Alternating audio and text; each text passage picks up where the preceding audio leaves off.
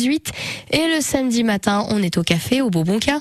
Pour ça, on reçoit aujourd'hui Guillaume de la librairie spécialisée Manga Pop. Si vous ne savez pas où c'est, hein, c'est juste à côté de la République. Bonjour Guillaume. Bonjour Caro. Alors aujourd'hui, on parle de Dragon Ball, mais c'est spécial. Oui, c'est un petit one shot un peu particulier euh, et malgré tout, c'est pas une fanfic non officielle. On est dans tout ce qui est le plus officiel, c'est édité chez Glénat, voilà, à la licence Dragon Ball.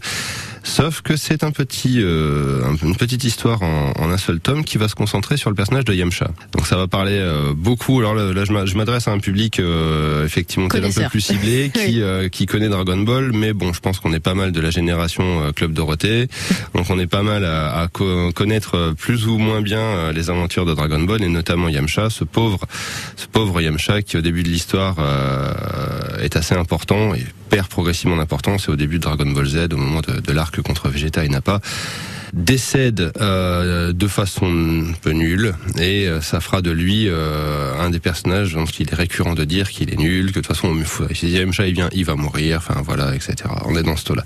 Là, en fait, à la base, l'auteur, hein, Dragon Garoli, a décidé de faire un tome où c'est l'inverse. Yamcha va être mis en avant et va être le personnage le plus important, limite euh, peut-être avant après Goku, on n'arrive pas à savoir selon les moments. Okay. Sur un principe très simple, on part sur le principe de, de, de l'isekai. Alors l'isekai, c'est quand un personnage, il lui arrive quelque chose, donc quelqu'un de la vie réelle lui arrive quelque chose, généralement euh, se fait renverser par un camion, tombe des escaliers, c'est le cas là, il tombe dans des escaliers.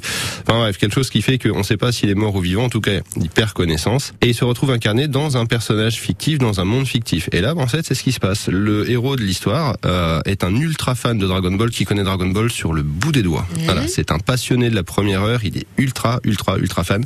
Il y voue sa vie et euh, bah en fait, à un moment, ils sont en haut d'escalier extérieur qui mène sur une sur une digue. Oui. Il est avec un de ses copains et en bas, on voit deux filles qui passent. Son copain lui dit "C'est pas la fille qui te plaît là depuis un moment." Il dit "Ouais, si, mais euh, bah alors qu'est-ce que t'attends? Est-ce que est-ce que Vegeta reculerait devant l'adversité? Est-ce que. Vegeta il irait pas euh, Tu fais honte un petit peu là? Il dit, ok, d'accord, j'y vais. Il se prend les pieds dans l'escalier, il tombe et il se réveille dans le corps de Yamcha au tout début de l'histoire de Dragon Ball. Donc il se réveille juste après le moment où Goku s'est transformé pour la première fois en gorille géant dans le château de Pilaf. Et sur le coup, il fait oh, J'aurais voulu être Goku, j'aurais voulu être Gohan, j'aurais voulu être Vegeta. que- Voilà, pas Yamcha, quoi. Et après, il dit Attends, deux secondes. Yamcha, il sort avec Bulma, ça peut être intéressant quand même. Ah, Et au moment où ils se disent tous au revoir, il a une révélation. Il se souvient de la façon dont il décède euh, contre les, Oui. les Saiyans, euh, quand il y a un, un Sabaiman qui lui explose la tête. Et il dit Mais attendez, le, le problème, il vient de là. C'est là maintenant, en fait, au lieu de partir avec euh, Bulma, j'aurais dû partir m'entraîner avec Goku chez Tortue Génial. Et ma vie aurait été différente. Et à ce moment-là, il décide de mettre à profit toutes ses connaissances de Dragon Ball pour prendre de l'avance. Au final, il va même peser dans, dans le game, comme on dit, mais vraiment de façon conséquente. Donc c'est très drôle, c'est parodique à la base, mais là où l'auteur est extrêmement fort, sans rien spoiler, à la fin, il arrive à rendre l'histoire canon. Franchement, je conseille à tous les fans de Dragon Ball, c'est hyper fun à La lire. petite pépite à Ouais, lire. c'est ça. Merci beaucoup. De rien. Et toutes les infos sont à retrouver sur francebleu.fr. 8h22. Le temps de vous donner un petit point trafic et comment ça se passe sur nos routes sartoises. Eh bien, ça se passe plutôt bien. Je pense qu'on va